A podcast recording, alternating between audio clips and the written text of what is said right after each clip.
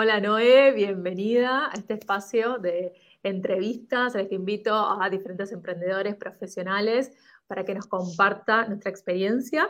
Me encanta, si mal no recuerdo, sos la primera abogada, no me quiero confundir, pero me parece que sí, la primera abogada que está acá para, para compartirnos su, su experiencia, su conocimiento.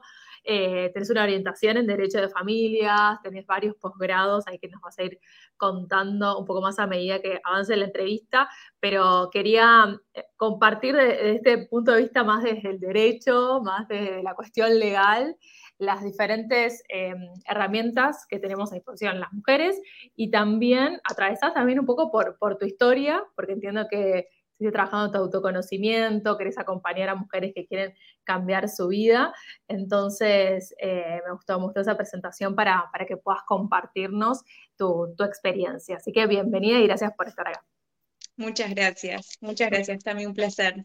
Bueno, me encanta. ¿Algo que quieras agregar de, de esa presentación, además de esta orientación en Derecho de Familia? Eh, no, creo que, con eso está bien, que iré contando un poquito más a lo largo de la entrevista para no, aburrir todo al principio. Dale, buenísimo, buenísimo. Bueno, la primera pregunta que, con la que empiezo es, ¿cuáles fueron los puntos de inflexión o algún cambio importante en tu vida laboral, en tu experiencia, que te hayan significado, digamos, cuando uno se mueve el piso y, necesitamos algún cambio, eh, ya sea por un tema personal, ya sea a nivel laboral. ¿Cuáles fueron esos cambios importantes en tu vida? Bueno, el, primero fue hace varios años, todavía era estudiante de la carrera, te diría que no había llegado ni a la mitad de la carrera todavía. Eh, había entrado a trabajar a un área de gobierno y me acuerdo que no me hallaba yo mucho, no, no me terminaba de encontrar ahí. Y, trataba de buscar, bueno, qué podía hacer para que ir a trabajar sea gratificante, ¿no? Como que para que no esté ahí esperando a que, a que pasen las horas. Y en un momento, bueno, encuentro una tarea que eran unas actas, algo bien que tenía que ver con mi carrera, ¿no? Que era para un perfil de estudiante. Eh, y era un tema que me dicen, uy, esto es un embole, nadie lo quiere hacer.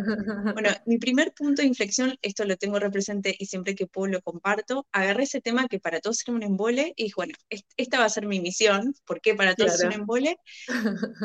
Armé algo medio mm, como un sistemita para que eso funcione bien, me empezaron a llamar de otras áreas para felicitarme y para decirme, quiero que vengas a replicarlo acá. Eh, bueno, nada, eh, eh, haciendo un poco de resumen en la historia, terminé trabajando para la Dirección General por haberme destacado en este tema. y eso, independientemente de la experiencia propia de ese momento, me marcó, me marcó en esto de, bueno, a veces las cosas no, no, van a estar tan dadas o a veces el escenario no es el que esperamos, pero si le ponemos un poco de, de onda o de pasión o si nos gusta lo que hacemos o queremos dar un valor agregado, siempre encontrar el camino. Y esa que fue la primera experiencia, trato de replicarla siempre. O sea, e-, ese, ese modus operandi, digamos, eh, trato de replicarlo siempre. Ese sería ah. uno de los primeros. Creo que, ah. que, a lo largo de estos años tuve varios.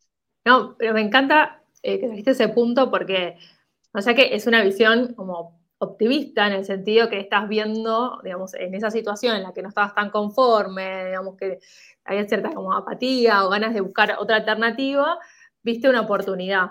¿No? Y eso te llevó a, crecer. Es como una mentalidad que está muy bueno y es una mentalidad, viste que se suele mencionar este rol intrapreneur, donde dentro de una organización uno toma esa proactividad emprendedora para hacer un cambio, para promover una mejora. Así que, bueno, me encanta. Y, y después, el siguiente camino fue del emprendimiento, ¿puede ser?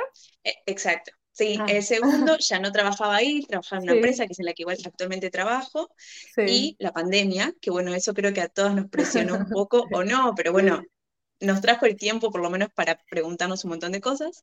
Eh, estaba en un trabajo que me gusta, que está bueno, que tengo un buen sueldo, digamos, todo eso estaba dado, pero por la pandemia había bajado mucho el caudal de trabajo, tenía mucho tiempo libre y, me costaba también hallarme en eso, en bueno, estar todo el día en casa, porque obviamente no podíamos salir, no tener nada para hacer. Eh, yo soy muy exigente conmigo en estar todo el tiempo trabajando o estudiando. Em, y, ahí dije, bueno, ¿qué puedo hacer? También pensaba, si bien estaba tranquila, digamos, con esto que te decía, ¿no? Del sueldo económicamente no estaba mal, decía, bueno, esto me permite vivir bien, pero no me va a permitir dar un salto. O sea, no me va a permitir comprarme mi primer departamento, digamos. Me va a permitir irme de vacaciones, esas cuestiones. Y bueno, tengo que hacer algo, tengo que hacer algo, tengo que hacer algo, lo mismo. Y pensé, ¿qué hago? Eh, a mí me gusta mucho la moda, de hecho ahora estoy haciendo un posgrado en moda.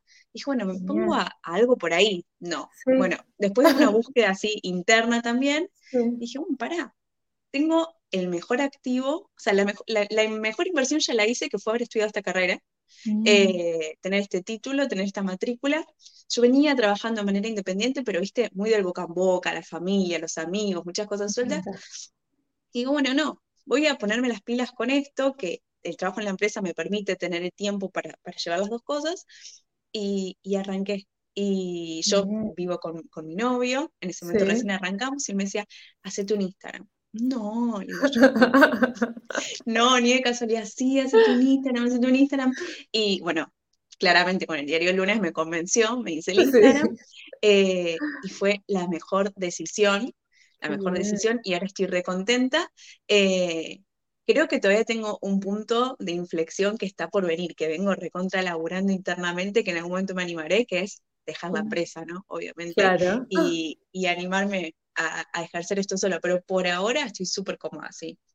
Qué bien, bueno, bueno, me encanta, me encantan esos, esos cambios y, también, claro, la pandemia nos trajo muchos cuestionamientos personales, tiempo para pensar, para reflexionar. Bueno, está bueno también tener como ese, esa posibilidad de, de uno encontrarle la vuelta y, y qué hacer en esos momentos. Y en ese camino de decir, bueno, em, abro el Instagram, hago caso a mi novio, digo, bueno, me, animo, lo abro. En esos momentos, ¿hubieron algunas trabas, algo que significó dudas internas más que nada? Porque cuando uno está en este cambio laboral, más allá de que ya es digamos, tu profesión. En tu caso, yo, hago como dos diferencias entre una reinvención total y otra que es más parcial, que es total, es cuando me quiero dedicar a un rubro totalmente distinto. Por vos, abogada, querés dedicarte a algo eh, decoración, por ejemplo. Entonces, que hay como otro aprendizaje, pero en tu caso era seguir, digamos, tu, profesión. ¿Hubieron algunas trabas o algo que te, limitó en ese momento que tuviste que trabajarlo? Y hubo un poco de miedo, hubo un poco de mm. miedo. Em, porque bueno, creo que como muchas profesiones, es un universo muy grande de, mucha responsabilidad.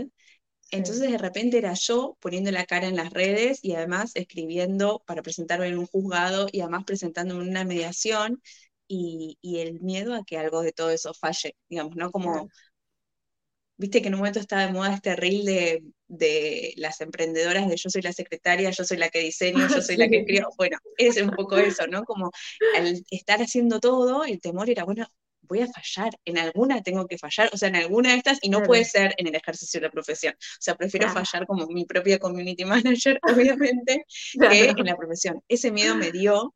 Eh, creo que eso, como diciendo, bueno, algo no, no, no voy a poder y, en ese temor hizo que este, este trabajo que vengo haciendo, no hace dos años desde que creé Derecho para Mujeres, sea un poco una montaña rusa, porque a veces ese temor me decía, bueno, para, correte un poquito, con lo que estás estás bien, llévalo así tranquila, y a veces es algo que me quiero comer el mundo, no, hay que cambiar el mundo, hay que cambiar la vida, necesito hablar con todas las mujeres del mundo.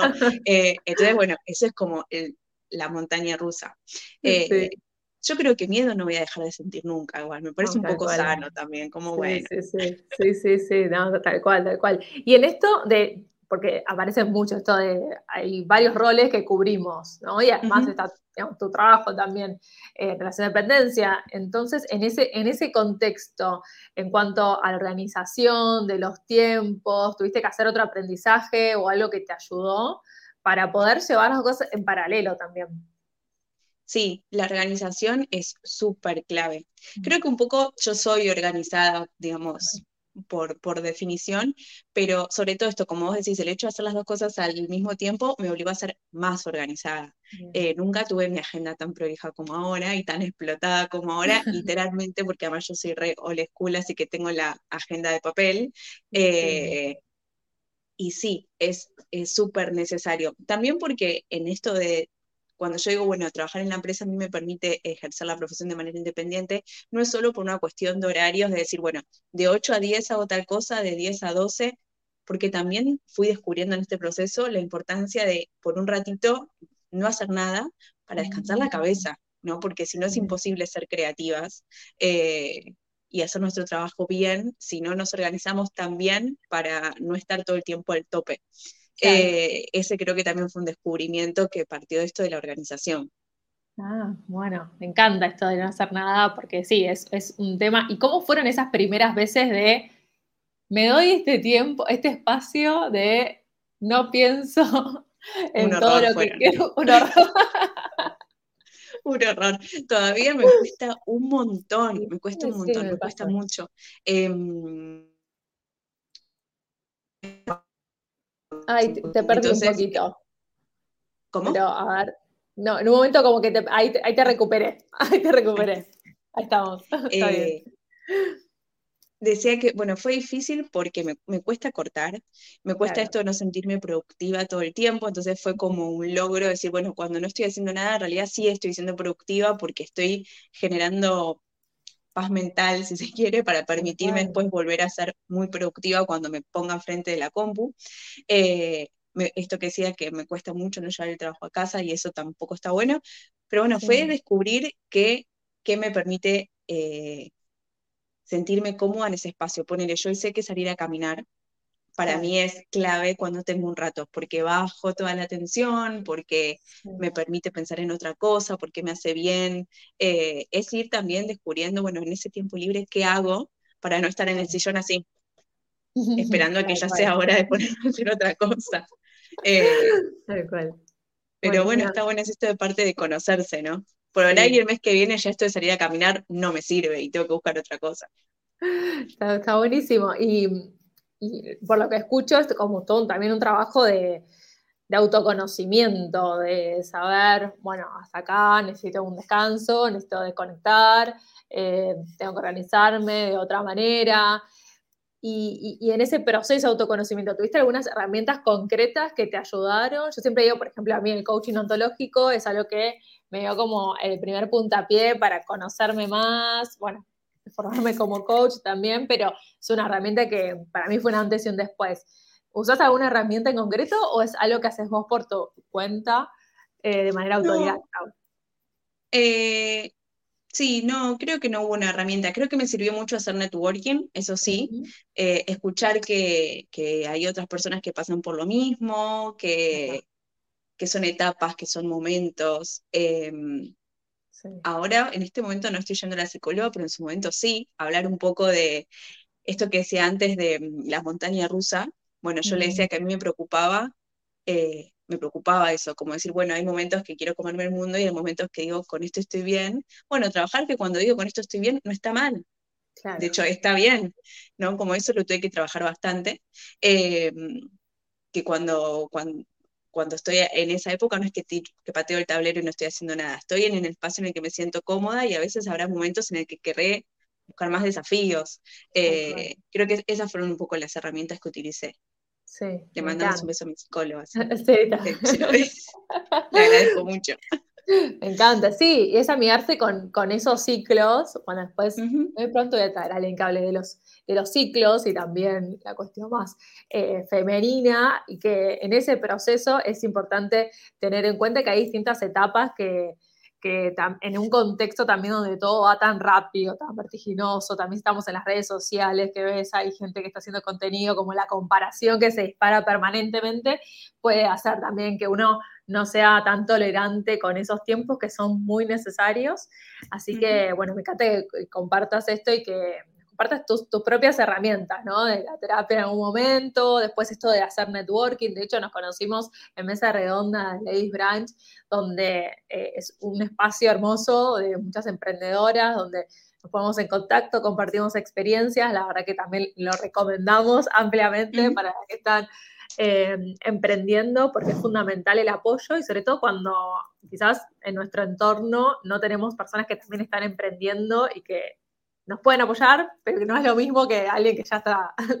está que nos entiende, no es lo mismo que alguien que nos entiende, que la vive. Tal cual, tal cual. ¿Y en tu familia, en tu entorno, eh, tenés eh, familiares o, amigos conocidos que emprendan? ¿Que te hayas tenido eh, esa experiencia? No. No, tuve en algún momento que alguno emprendió, pero medio circunstancial. Eh, pero actualmente no. No, no. Está bien, está bien. Eh, porque, bueno, bueno, ahí el networking, por eso te preguntaba, porque justamente el networking a veces abre esas puertas, abre esas, eh, esas posibilidades y quizás no lo vemos tan cercanas en tu entorno. Totalmente. Porque en las entrevistas voy viendo quizás alguien que viene de, por ejemplo, una familia o conocidos o un entorno muy cercano que trabajaron de manera independiente toda su vida, como que ya crecieron con con esa idea de que es posible, ¿no? Quizás hay dificultades, hay desafíos, pero que es posible. Y, en otras situaciones no, que alguien que tuvieron como el trabajo tradicional, entre comillas, eh, no lo ven como, o lo ven muy riesgoso, con mucha incertidumbre, entonces ese paso cuesta más. Bueno, me encanta. Em, y ahora quiero preguntarte por el tema de los miedos. Hablaste esto de el miedo a fallar, que apareció en principio, de los diferentes roles que uno va tomando y que es inevitable que en alguno de ellos uno pueda meter la pata y, amigarse también con esa situación y que, es totalmente normal y entendible que pase. ¿Tuviste algún otro miedo que haya surgido en el camino, en este proceso emprendedor? Eh, sí, creo que tuve miedo de que mm, un día me levante, creo que es raro ahora que lo expongo, ¿no? Pero como tenía miedo de decir, si un día me levanto y no, no me gusta más hacer esto, ¿qué hago? ¿Qué hago si te me levanto? Porque obvio que eh, no es que bajo la persiana y ya está, ¿no? Porque tengo mis clientas, tengo un compromiso, un trabajo, además eh, yo recontra genero un vínculo con cada una de mis clientas, me encanta, si no creo que no lo podría hacer. Em, y digo, ay, me hace un día me levanto y me agarro un rayo y digo, ay, no, yo no me quiero dedicar más. Este fue un temor, que era re loco, ¿por qué me, por qué me pasaría o por qué no podría, como, como cualquier cosa, hacer un proceso? Digo, es válido que un día me levante y diga, ay, ya esto no me cierra, bueno, voy encontrándole la forma de, encauzarlo. Em, hoy se me, pasó. Está bien. que me pase eso. Eh, pero ese sí fue un temor que por un tiempo lo tenía ahí como dando vueltas en la cabeza. Ah, me, gusta, me gusta porque en, ese, en este camino, cuando uno va avanzando, aparecen diferentes miedos o pensamientos que vos dijiste, bueno, en el momento pasó, pero quizás otra persona, si ante esa duda puede pensar, ah, bueno, quizás si estoy dudando o, tengo este miedo es porque no es por acá, ¿no? O todo depende mucho del significado, la interpretación que le quiera dar cada uno. Entonces, está bueno como compartirlo y poner sobre la mesa que a todos nos pasa y que eh, verlo de otra manera, ver lo que es un proceso, nos ayuda a, seguir, seguir avanzando, a tomar perspectiva. Y ahora viste que, perdón, no, te quería interrumpir. Viste que a veces se escucha mucho esto de, bueno, y arranqué a hacer esto y supe que siempre era para mí, nunca lo dudé y me casé con esta idea. Y mira que a mí me encanta lo que hago y quienes me conocen saben que soy re apasionada de lo que hago. Y así todo me pasó esto en una época. Dije, uy, sí, esto me da miedo. Y digo, y hoy te digo, lo amo, me encanta. Y antes de ese miedo también me encantaba, pero en ese momento me, pasó por ese lado el temor. Eh, es válido esto, como vos decís también. puede estar buenísimo lo que hacemos, puede encantarnos, puede que seamos para eso, pero que sin embargo en algún momento lo dudemos y siempre es para crecer. Sí, sí, sí, buenísimo, buenísimo, me encanta. Y ahora quiero un tema más específico de, tu profesión, el tema de, del derecho para familias y sobre todo en tu caso particular que sea para mujeres porque hay diferentes situaciones y ahora también podemos mezclarlo con el tema de dinero, que me gustaría ver como algunos casos, si tenés algunos casos frecuentes que, pasan, por ejemplo, en temas de vínculo, quizás eh, una pareja que no se casó y de repente construyen, digamos, un patrimonio y después se separan y ¿qué pasa ahí con, eh, entonces me gustaría que me cuentes un poco en qué, cuáles son los casos más frecuentes y quizás lo que más ves en tu, en tu consulta? Bueno, te diría que los más frecuentes son dos. El típico es por alimentos. Eh, vienen muchas mujeres a reclamar eh, cuota alimentaria por sus hijos y eso está buenísimo. Creo que de un tiempo para acá se destrabó un poco este asunto de que eh, no está buenísimo que lo tengan que reclamar, ¿no? Estaría buenísimo que eso no suceda, pero digo, en algún momento estaba como mal visto, ¿no? Como, ah. bueno, yo me separé de esta persona, ¿sabes qué? No te pido nada, no me querés pasar la cuota, no me importa, mm. yo puedo sola. me gusta mucho que eso se haya ido destrabando. Falta un montón, todavía ese trabajo falta un montón, porque a veces incluso llegan a mí y me dicen, la verdad que yo no lo quiero ni ver, así que si lo podemos arreglar bien, y si no, ya fue, yo puedo sola. Y, y, hay un retrabajo para hacer ahí, porque digo, que uno reclame la cuota de alimentos no quiere decir que no podamos sola, por supuesto que podemos sola, pero además... Eh, mi hijo, mi hija tiene derecho a cobrar la cuota alimentaria porque es su derecho, y su papá tiene la obligación de pagarlo. Hablo en estos términos porque, es el, perfil de clientes con el que yo trabajo, ¿no? Sí. Eh, bueno, por, por, ahí es uno de los, de los nichos más grandes con el que trabajo y que me parece que tiene que ver con esto, con, con este hito de perder el miedo a, a, ser encasilladas como malas mujeres o como malas madres por reclamar la cuota alimentaria. Y me parece que está bueno. Y el segundo perfil de las que llegan muchos son, como vos decías, eh, mujeres que se separan después de muchos años, nunca se casaron, nunca firmaron nada, y me dicen, bueno, no sé por dónde empezar, no sé si irme, no sé qué es mío, no sé qué es mío. Em, y también algunas que sí están casadas y sin embargo por ahí las cosas no se hicieron lo más legalmente posibles o les surgen dudas porque por ahí durante mucho tiempo no estaban involucradas en la toma de determinadas decisiones que tenían que ver con el dinero, con cómo invertirlo, con qué hacerlo, con dónde resguardarlo y se encuentran tal vez separándose en malos términos, con poco diálogo, con poca posibilidad de charlar, eh, y eso las lleva a lugares incómodos para ellas en donde necesitan conversar con, con una abogada. Yo siempre digo que eh, en la pandemia tuve muchas consultas porque obviamente que la virtualidad nos permitió trabajar mucho y desde cualquier lugar del país podían consultar. Y, y, ahí es donde me empezó a hacer ruido esto de que a veces yo sentía que llegaban tarde, que había poca información y que cuando las mujeres llegaban a la consulta llegaban cuando ya, digo, ya estaba la convivencia y ya estaba la separación y ya estaba la casa a nombre de otro.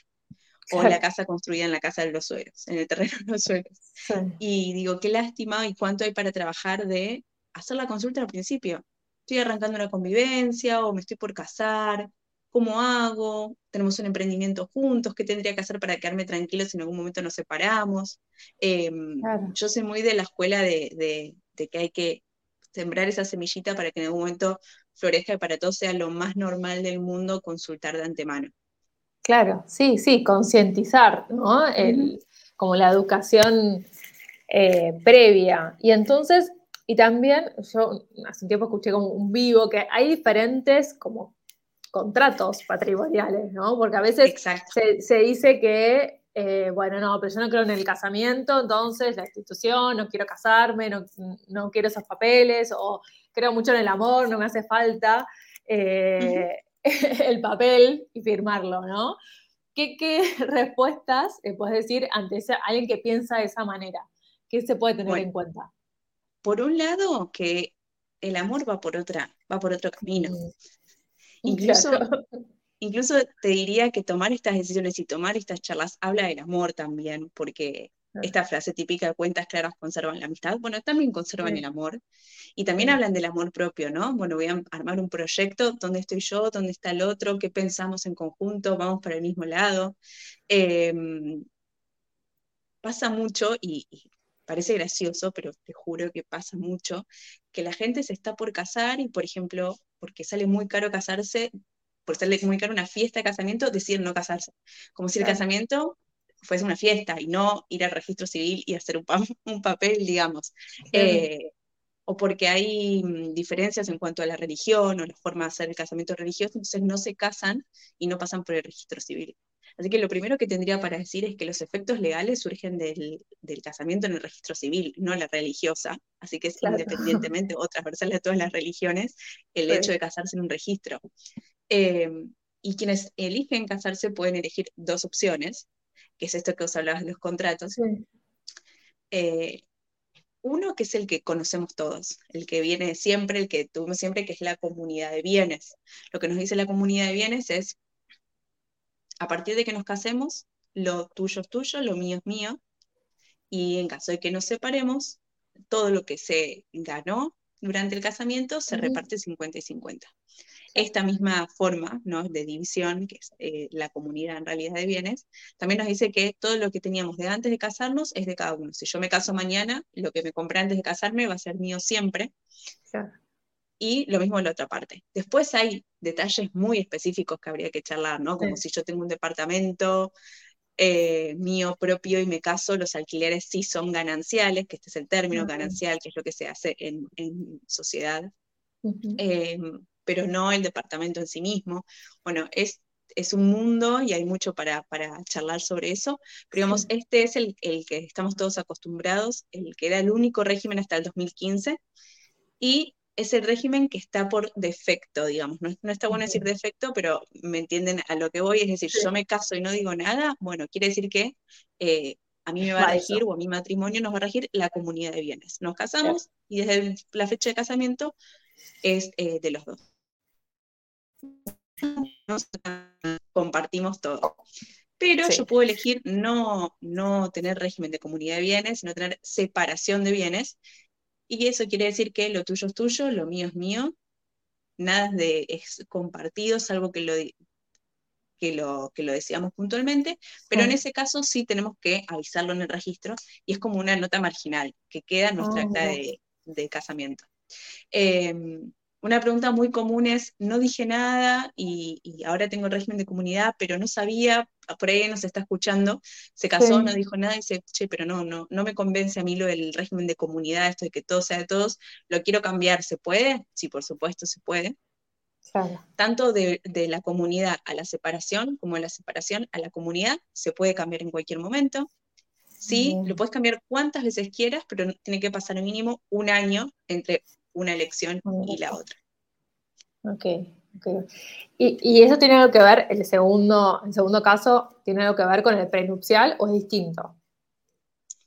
con el prenupcial, sí, es lo mismo, en realidad. ¿Por qué? Lo que pasa es con el prenupcial es que em, dejamos eh, por escrito todo lo que, lo que trajo cada uno el casamiento. Okay. Porque a veces hay muchas cosas de ambas partes y hay muchas cosas, como yo te decía esto, tengo un departamento, el departamento es mío, pero los alquileres van a ser lo de los dos. Bueno, el prenupcial sirve para decir, bueno, yo traje esto, o sea que vos ya sabes que a, este día yo tenía todo esto, vos traes todo esto y cómo nos vamos a organizar con estas cuestiones. En el prenupcial podemos dejar eh, ya sentado si queremos régimen de comunidad o régimen de separación, lo podemos modificar más adelante todo. Es, un universo prenupcial. Me acuerdo una vez que me escribieron para pedirme una plantilla de prenupcial. no, no, hay una plantilla, no trabajo con un modelo, sería imposible porque cada pareja es un mundo. Así que si lo están pensando, no se asusten, simplemente eh, es muy necesario el diálogo, sentarse y charlar y charlar y charlar y, no hay plantilla que lo pueda suplantar. Solamente charlar y escribir todo con el máximo detalle posible. y, perdón, no me quería olvidar esto también, porque hablé solo de quienes se casan, que pueden elegir entre el régimen de separación o el de comunidad, pero incluso quienes no, no se casan podrían elegir firmar un acuerdo diciendo que durante su convivencia, cómo van a organizar con el dinero. Eso lo pueden hacer, tienen libertad para hacerlo de formas, así que la, ley les permite que hagan como si fuese su acuerdo prenupcial, pero preconvivencia, podríamos decir, o durante la convivencia, eh, tienen la facultad de, hacerlo. No, no, es que es, necesario saber todo esto, eh, porque hay muchas, hay muchas alternativas, y no solo el caso de separación, también puede pasar que fallece la pareja y el tema de la pensión, como es súper engorroso, también pensarlo como una sociedad, y, y, muchas veces por la incomodidad o esto del tema del dinero, por suerte cada vez como se está abriendo esta posibilidad de hablarlo más, de trabajarlo más, de tener más información y educación financiera, pero sí aparece como esta incomodidad de hablarlo, ¿no? Como de empañar un poco el momento. Pero en realidad es como también esto que decías al principio, como es un acto de, autocuidado, de amor propio, de, cuidar también eh, la relación. Y aprovecho esto que traes, que decís que, bueno, no solo el caso de la separación, también puede que una de las partes eh, que, haya algún fallecimiento de alguna de las partes, me parece que está bueno aclarar porque también a veces queda poco, poco informado de esto, que solamente en el caso de los casamientos, la pareja hereda, ¿sí? Es mm. decir, si no están casados, tu pareja no va a heredar en caso de que, de, que vos te mueres, digamos. Suena frío, fuerte a veces en la charla decirlo, yo ya estoy acostumbrada pues soy abogada, pero solamente heredan si están casados. Si no, no, salvo que no tenga ningún heredero y vos hayas dejado un testamento. Así ah, que el casamiento es fundamental, fundamental. Como que está un poco perdida, digo, esto que decía antes, ¿no? Como que ahora no está de moda mm. casarse y encima sale caro y demás, eh, y uno no se casa y en realidad se está perdiendo un montón de derechos. Em, creo que igual tiene que ver un poco con esto de la poca información, por eso este espacio está buenísimo, porque yo a mm. veces pienso si, si a los 30, a los 35, cuando te estás por tomar la decisión de casarte o de convivir o de no hacer nada, si alguien te dice, mira que tu pareja en caso de que vos te mueras no va a heredar nada, eh, qué decisión tomarías, porque por ahí no lo saben, o, hay confusión, o la información no es tan clara, eh, o a veces uno piensa que falta tanto, ¿no? Como que uno asume la muerte a la vejez y piensa que falta tanto, que no, piensan que no es una decisión que puedan tomar ahora o que quieran tomar ahora. Y la verdad es que ojalá que sí falte mucho, pero aunque falte, aunque suceda de muy grande, está bueno trabajarlo, está bueno charlarlo y no está bueno que, que la vida te llegue encima y vos no hayas tomado esa decisión. Siempre con toda la información eh, es más fácil tomar decisiones y cuidar las relaciones.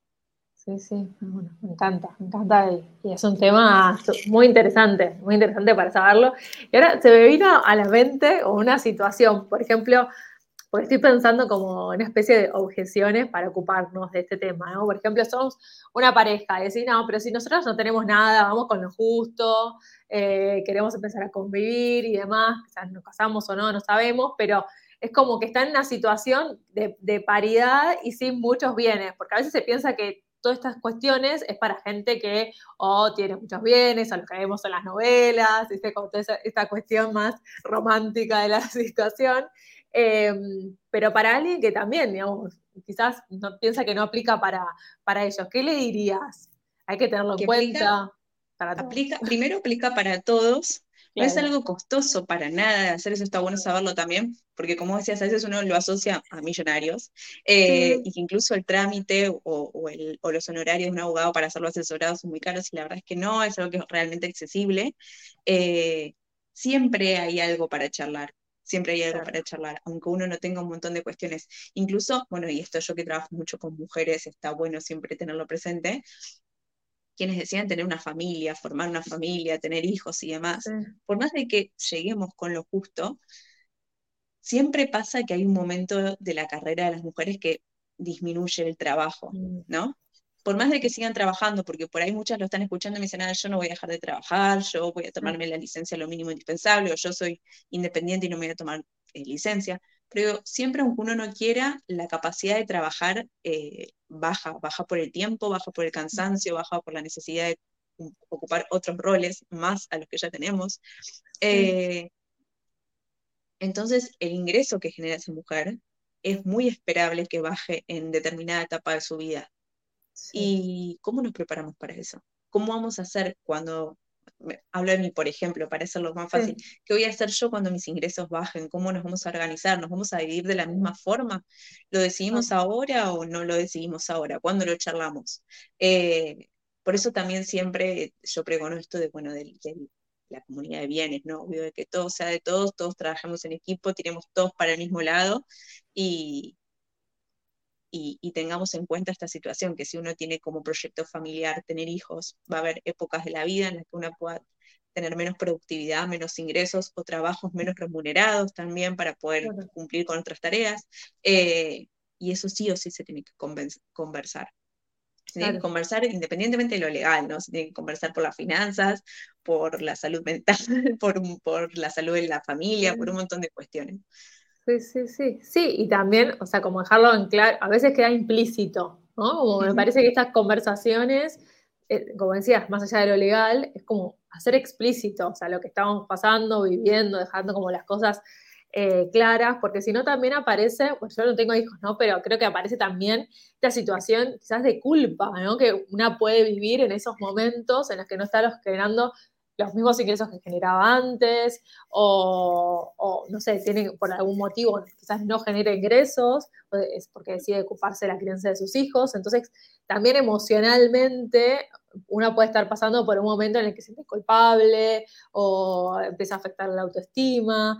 Entonces, como hablarlo, conversarlo, como dejarlo como de manera más, más clara, me parece que también nos ayuda como a, procesar y transitar la situación de otra manera.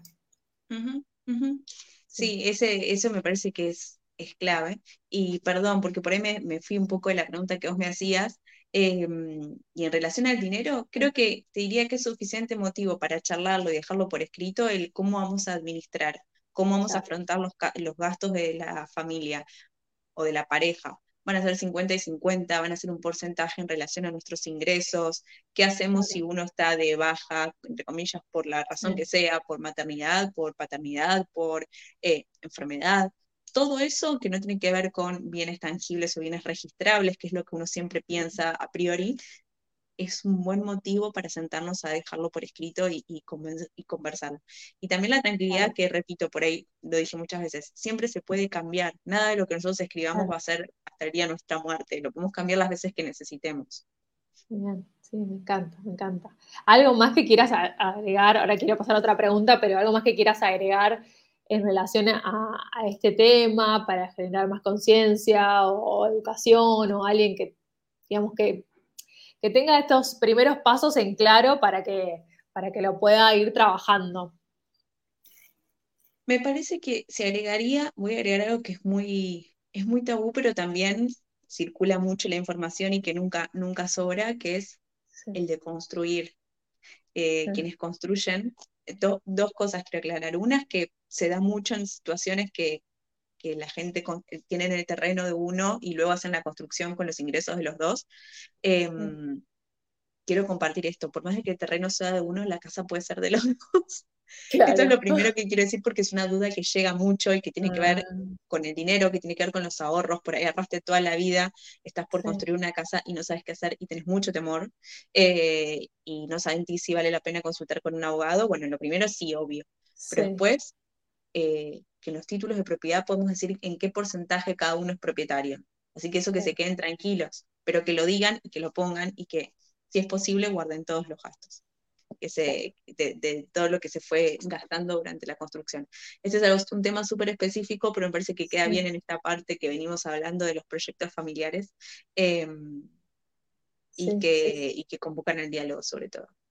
me encanta, me encanta, me encanta para, para tenerlo, tenerlo presente y es re necesario eh, saberlo porque después uno se encuentra, digamos, ante situaciones que te, cambian, te cambian la vida, eh, porque aunque uno no, lo espere, estar con prevenido, planificado, anticiparse a este tipo de situaciones está bueno y no verlo como algo que incomode o que ponga en duda el proyecto familiar o las intenciones que tiene cada uno, sino que es de, construir sanamente y, como decías, con, las cuentas claras. Así es. Me encanta. Bueno, y mm, ya voy cerrando. Antes de pasar a las cinco últimas preguntas, quiero eh, preguntarte cómo acompañas a otras personas, cuáles van a ser tus próximos pasos con tu emprendimiento, qué tenés pensado. Bueno, aquí tengo pensado a, nivel emprendimiento, em, me gustaría armar equipo. Yo todavía soy sola, digamos, trabajo sola. Em, a veces tengo colaboración de colegas o tengo colaboración, bueno, de mis hermanas, tengo hermanas más chicas. Eh, una estudia comunicación y la otra trabajo social, son los dos estudiantes, entonces me ayudan por ahí con el tema de las redes o con alguna cuestión en particular, pero son cosas como muy, muy puntuales, no continuas, no que hacen a, mm, la estructura de este emprendimiento y creo que mi próximo desafío sería, bueno, pensar y armar equipo para poder crecer. Eh, me, parece que, me parece que va por ahí. Bien, bien, buenísimo. Y quienes quieran eh, contactarte o contratarte, pueden ir por Instagram y te consultan. Así es, por, por mensajito privado o mismo en la bio tengo mi mail, me pueden contactar por ahí. Bien. Y antes de, no, antes de pasar a las últimas cinco preguntas, porque dijiste que estás con este posgrado en moda. Sí. ¿No? Digamos, ¿cómo, cómo terminaste quizás en otro tema, en otra área? ¿Qué es, lo que te llevó al mundo de la moda? Bueno, fue un, un súper recorrido. Fui haciendo eh, este es mi, cuarto posgrado y a veces lo miro y digo, uy, nada tiene que ver con nada, y a veces lo miro y digo, todo tiene que ver con todo. Em, ¿Cómo llegué acá? Bueno, creo que siempre fue mi pasión. De hecho, cuando dudé qué hacer, iba un poco por ese lado. Y principalmente creo que me pasó en esto, como yo trabajo con muchas mujeres, eh, me pasaba que muchas llegaban como, bueno, necesito que me ayudes con todo esto, con una mochilota gigante venían, y algunas cuestiones tenían que ver con la división de, sus bienes, o con la cuota de alimentos, o con la separación, pero muchas, porque creo que esto es algo muy actual, emprendedoras, decían, me está pasando todo esto y encima tengo mi emprendimiento y no sé cómo manejar las dos cosas al mismo tiempo, o o no quiero descuidarlo durante la época de, la separación o durante esta época que por ahí no estoy en mi mejor momento, no quiero descuidarlo, necesito quedarme tranquila que esto está protegido. Entonces empecé a tener muchas clientas emprendedoras, bueno, la mayoría son del mundo de la moda. Eh, entonces ahí dije, bueno, es mi momento, es mi momento de mimarme a mí y, hacer un posgrado en esto que me encantaba y me costaba encauzarlo, como encontrar algo que me justifique por qué iba a, hacer este posgrado. Eh, y está buenísimo porque es conocimiento mucho más específico, así que por eso llegué acá. Específicamente, ¿en qué se querían proteger? ¿Cómo? ¿En qué cuestiones de emprendimiento querían protegerse? ¿Qué hay que tener en cuenta? Bueno, el primero es el registro de la marca, ese es el primero.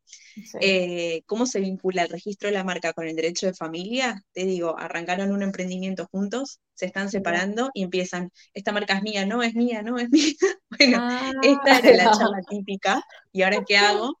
Eh, así que el registro de la marca siempre, eh, contratos, quién tiene qué participación. Esto es para familias o para personas que, ejercen el emprendimiento de manera individual o sociedades con amigos, con amigas, digo, es para todo. Siempre contratos claros, qué es tuyo, qué es mío, qué haces vos, cuáles son tus tareas, cuáles son las mías.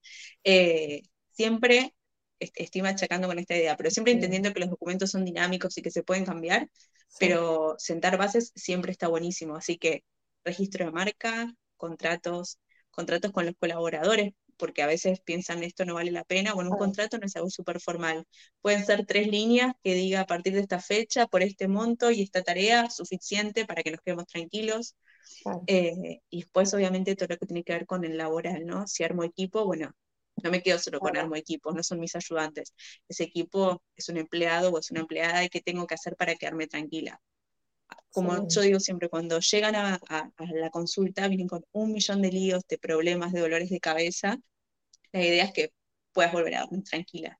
Claro, tal cual, tal cual. Bueno, me encanta, me encanta, me parece que es súper necesario siempre que tener un abogado y contador de confianza. Exacto. Son las dos profesiones ahí que hay que tener siempre a mano. Eh, bueno, vamos a pasar a las últimas cinco preguntas donde quiero que me compartas, son preguntas cortitas para que vos me, respondas así también con un máximo una oración o dos. Si quieres explayarte en alguna, podés también, pero la idea es que sean eh, respuestas cortas. ¿sí? Eh, una primera pregunta, ¿libro favorito? Libro favorito, Maleducadas, de Florencia Freijo. Eh, bueno, me define mucho, tiene que ver con lo que hago. Perdón, ya me estoy explayando un montón. está bien, Estoy explayando un montón. Pero bueno, tiene que ver un poco con eso, así que me encanta. Es mi libro de cabecera, lo tengo todo marcado. Incluso lo utilizo para los escritos judiciales, imagínate. Ah, excelente. ¿El mejor consejo que recibiste? El mejor consejo, em, creo que lo hice en aquel trabajo en el que te conté que fue mi primer punto de inflexión, que una vez una persona me dijo, nadie se va a acordar si te pediste un día más de vacaciones si te pediste un día de examen, si te fuiste antes o te llegaste, o, si te fuiste antes, perdón, o si llegaste tarde. Nunca nadie se va a acordar. La, que genera el vínculo o la responsabilidad con el trabajo sos vos. Y sí, fue lo mejor. Digo, porque a veces uno se desvive por algo y pone la energía en el lugar en donde no va. Mm. Eh, me parece que la energía en realidad está para adentro y no sé, cuando la energía la tenemos nosotros, ahí podemos dar nuestra mejor versión. No hace falta estar demostrándole al resto eh, que somos capaces de hacer todo el tiempo. Ese consejo lo llevo siempre encima. Me encanta. ¿Actividad o hobby que disfrutes? Eh, bueno, caminar, como decía antes, y después mirar series. Puedo estar todo el día mirando series. Me encanta. ¿Una persona que admires a nivel laboral? Eh, mi profesora del posgrado de ahora, Carolina, es una persona que admiro un montón. Eh, de hecho, ella me ayudó mucho a ver esto que decía hace un ratito de, yo fui como muy preocupada de decirle esto de, che, miro mis posgrados y siento que no se conectan y cómo eso me muestra de cara a mis clientes, ¿no? Y en dos minutos me dijo, ¿cómo que no se conectan? Sí. Y me mostró cómo es verdad que están todos conectados y esto es un ejemplo, ¿no? De, ella, pero de su forma de ser, cómo, cómo se toma la profesión. Em, me ayudó mucho a entender que esto de, cambiar está todo bien, que no, que, que, si una un día quiere dedicarse a una cosa y el día siguiente a otra porque descubrió que es mejor o porque descubrió que le gusta más, también es válido. Eh, siempre estamos a tiempo de, de, ser nuestra mejor versión en el trabajo. Digo, porque creo que la referencia era laboral. Eh, ella me encanta, hace lo que ama, es súper feliz y transmite eso, que todos podemos hacer lo mismo. Así que la admiro. Me encanta, me encanta. ¿Frase o mantra que uses seguido, te dé tranquilidad o que te inspire? Mira, tengo una que la tengo pegada en la compu, que palabras más, palabras menos, porque por ahí no me lo acuerdo bien, es em, se olvidarán lo que hiciste, se olvidarán lo que dijiste, pero nunca se olvidarán cómo los hiciste sentir. Eh, es recontra mi frase de cabecera. Tiene que ver mucho conmigo, tiene que ver mucho con lo que hago. Eh, con esto que te decía al principio, ¿no? De los miedos de equivocarme cuando empecé a trabajar más, digo que, había más margen de error en, mi trabajo.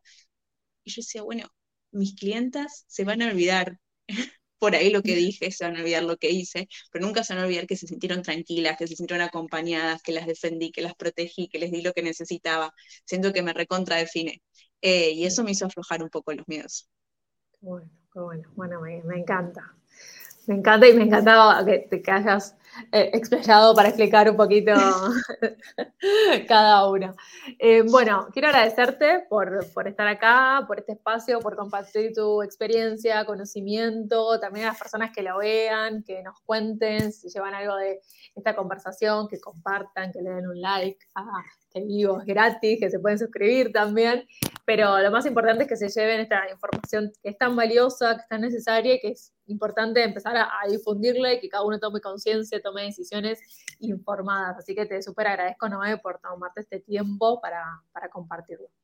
Gracias a vos también por el, por el espacio, me encantó.